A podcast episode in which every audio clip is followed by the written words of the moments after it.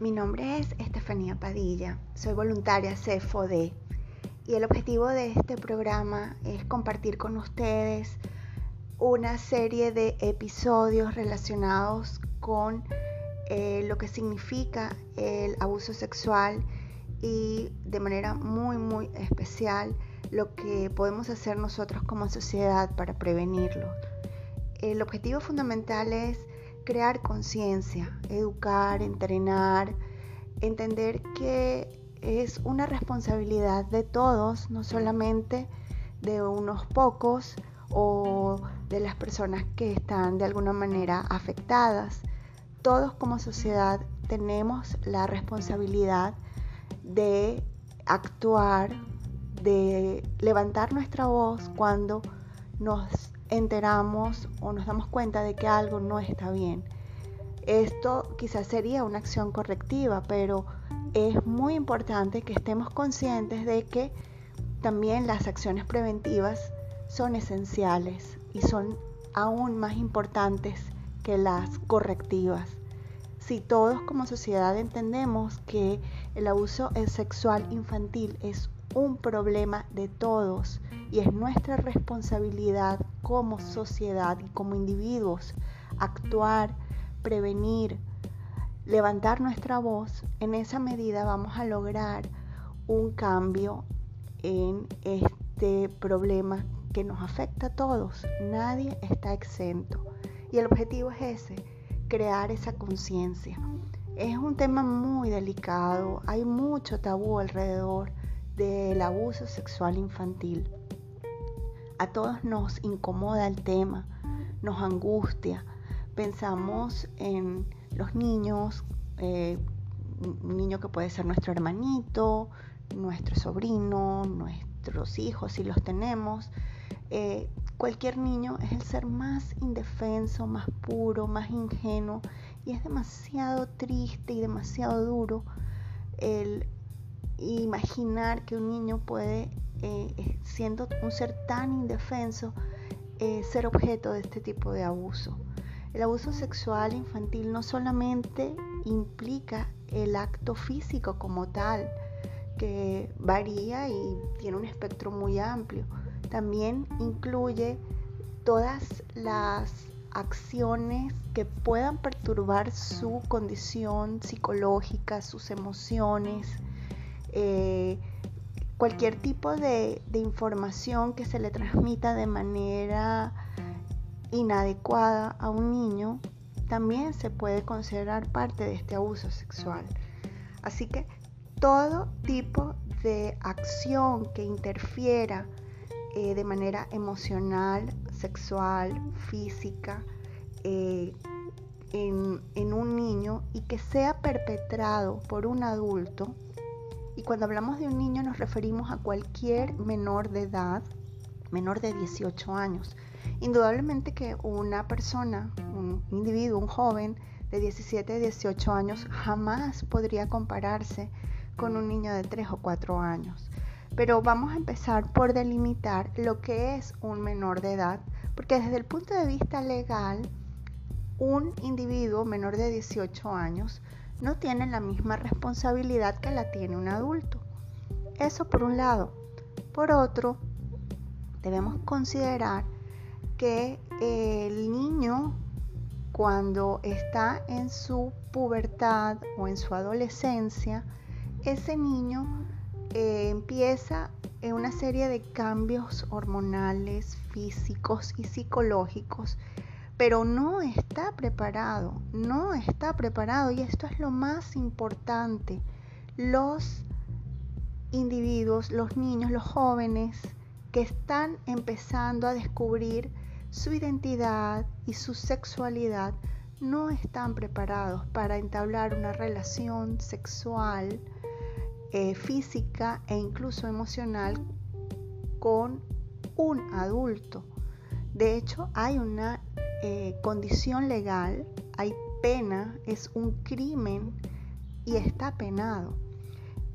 Estableciendo esa diferencia, cuando ya nos vamos un poco más eh, atrás en la vida de un niño, un niño 10, 9, 8, 7, 5, 4 años, esos niños no solamente no tienen ni siquiera la condición biológica, física y emocional, sino que además son muy ingenuos y, son muy manipulables. Entonces resulta sumamente delicado el que eh, un niño se vea eh, que, esté dentro de, una condición o una situación que pueda resultar de riesgo y que al final eh, sea lamentablemente afectado, abusado y violentado.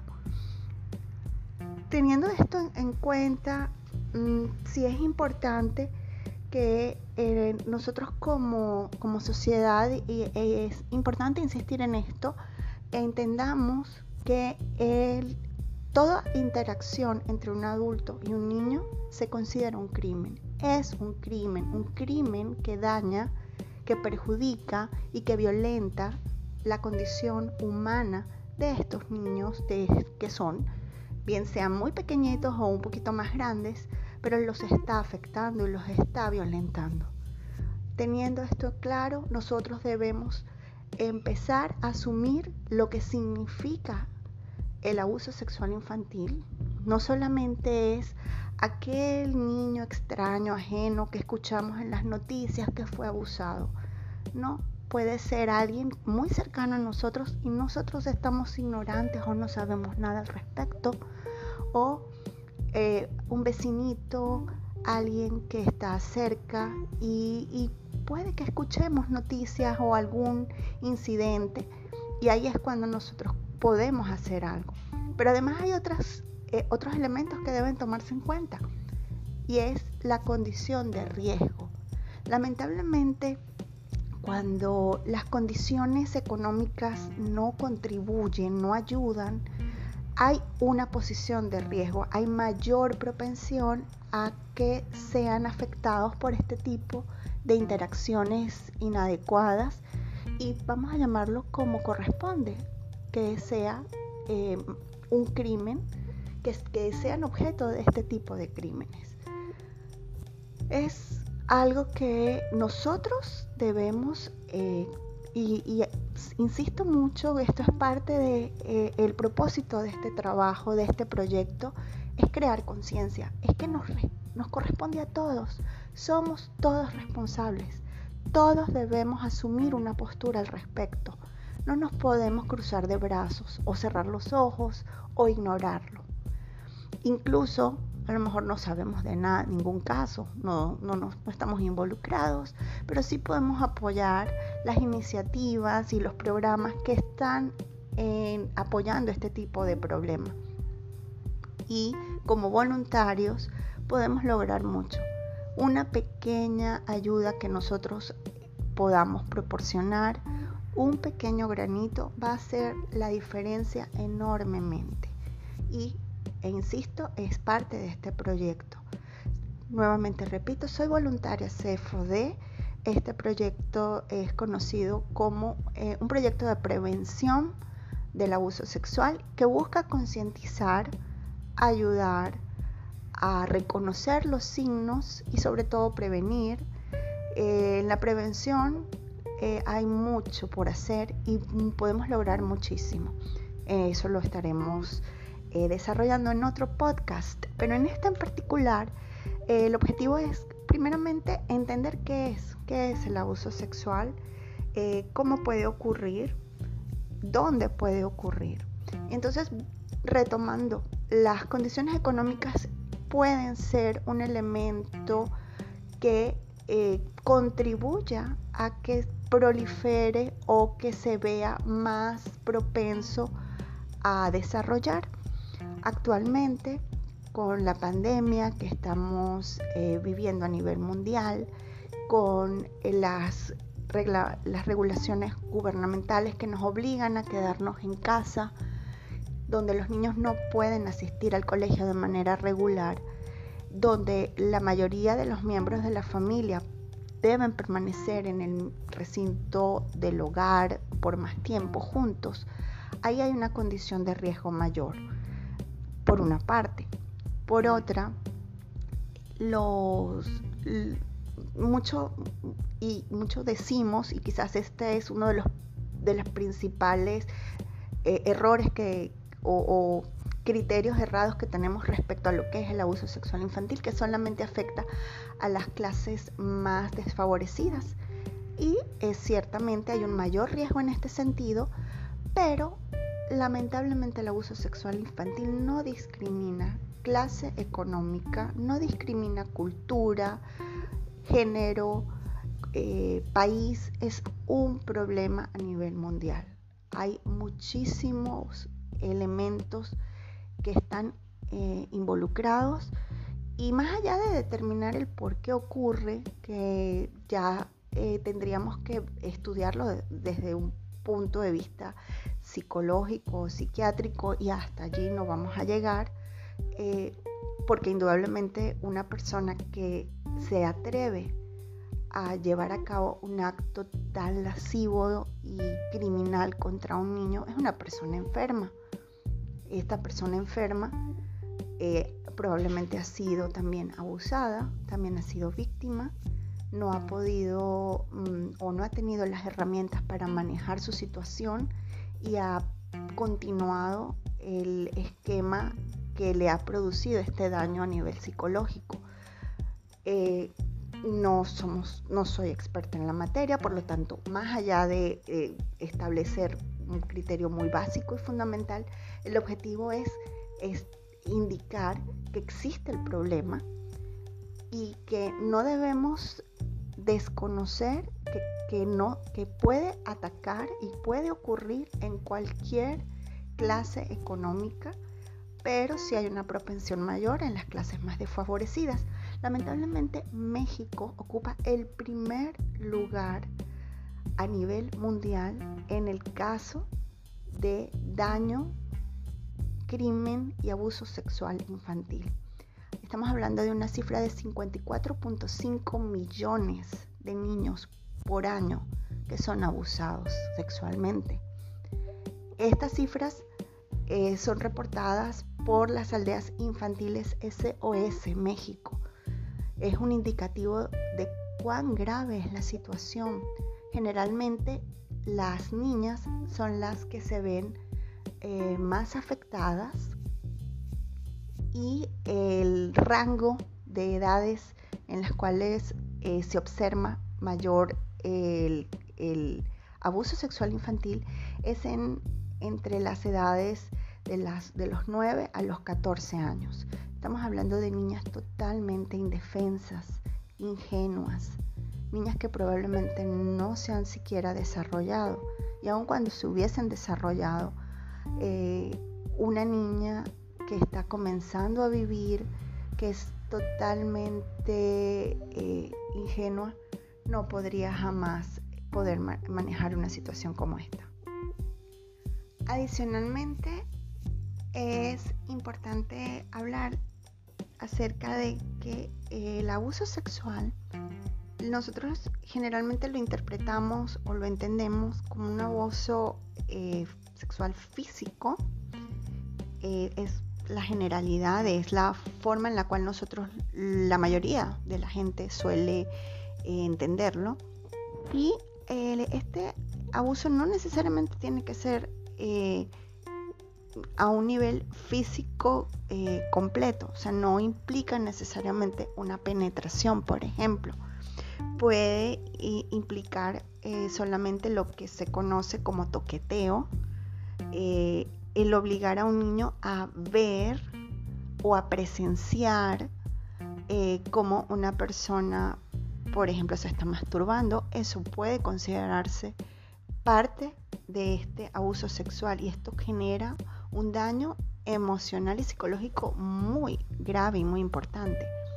Una caricia inapropiada y eh, el, niño, y esto es algo que lo vamos a hablar cuando hablemos de los factores de riesgo y de la prevención, de la prevención, el niño sabe, está consciente de que algo no está funcionando, de que algo no está bien, cuando siente que una caricia no es normal, es una caricia que tiene una connotación sexual. En un niño más allá de, entender que se trata de un, acto lascivo de por sí, sí puede interpretar que algo no le gusta, que algo le incomoda. Y como esto es algo que sí puede identificar, es allí donde comienza el problema emocional para el niño, porque está consciente de que es una interacción inapropiada, es algo que le incomoda y que no le gusta, porque existe eh, de manera natural en, todo el individuo, en la medida en que nos vamos desarrollando, nosotros eh, tenemos la capacidad de comenzar a cuidar nuestro cuerpo, nuestra intimidad. Un, bebé obviamente no tiene esta noción, pero en la medida en que se desarrolla y se crea y se despierta la conciencia del ser, en esa medida se empieza a considerar y a entender que hay, que, eh, que hay una privacidad, quizás por razones culturales o sociales, así lo manejamos y el niño lo entiende y lo maneja de esa manera. Entonces ya a cierta edad vemos como un niño no quiere que lo vean desnudo y es totalmente normal porque está generándose una noción de, de, preservar su intimidad y su, cuerpo. Así que eh, esto es algo que también es importante que, lo, que se considere un, niño muy pequeño, obviamente un, adolescente también, eh, tienen la capacidad de identificar cuando algo está eh, afectándoles o no está bien. Incluso simplemente que le tomen de la mano y ya el, contacto físico que pueda hacer eh, con una caricia o simplemente el, el mantener la, eh, tomada la mano por más tiempo, puede también ser algo que eh, tenga una connotación con una intención que no es necesariamente de cariño o de afecto, sino que va más allá y todos estos son elementos que indudablemente están asociados con el abuso sexual. Muchos podrían decir, el abuso sexual, cuando solamente hay una interacción como la que acabamos de mencionar, que parece muy eh, sencilla o simple o incluso muy inocente en apariencia, pero que sí tiene esta connotación sexual, jamás puede compararse con lo que implicaría un abuso constante, permanente y donde incluso pueda haber lo que mencionábamos antes, penetración. Esto es indudablemente cierto. Sí hay unos niveles de afectación mayores que otros, pero eso no significa que no haya una afectación en sí. Sí la va a haber y por eso es muy importante que reconozcamos lo que son los factores de riesgo. Así que en nuestro próximo podcast, en el próximo podcast, estaré hablando acerca de otros aspectos importantes relacionados con el abuso sexual y que serían específicamente estas señales de riesgo. ¿Cuáles son estos aspectos que nos pueden despertar las alarmas y nosotros podemos identificar que está pasando algo que no es apropiado? Allí en estas señales de riesgo, eh, si las logramos identificar, las podemos detectar, es donde podemos actuar. Incluso no teniendo evidencias reales, eh, sí podemos identificar que algo está ocurriendo y quizás podamos indagar e investigar y ser partícipes y ayudar. Ese es el objetivo. Vamos a crear conciencia, vamos a conocer, vamos a comprometernos a ayudar, participar y mejorar nuestro entorno de alguna manera. Vamos a pensar en los niños. Nosotros fuimos niños alguna vez. debemos cuidarnos, debemos cuidar el futuro. Nuestros niños son el futuro y este es el objetivo. Nuevamente, mi nombre es Estefanía Padilla, soy voluntaria CFOD y les invito a escuchar mi próximo podcast. Gracias por haber participado en este. Si quieren dar algún tipo de retroalimentación a través de mis canales de redes sociales. son bienvenidos todos. Gracias nuevamente.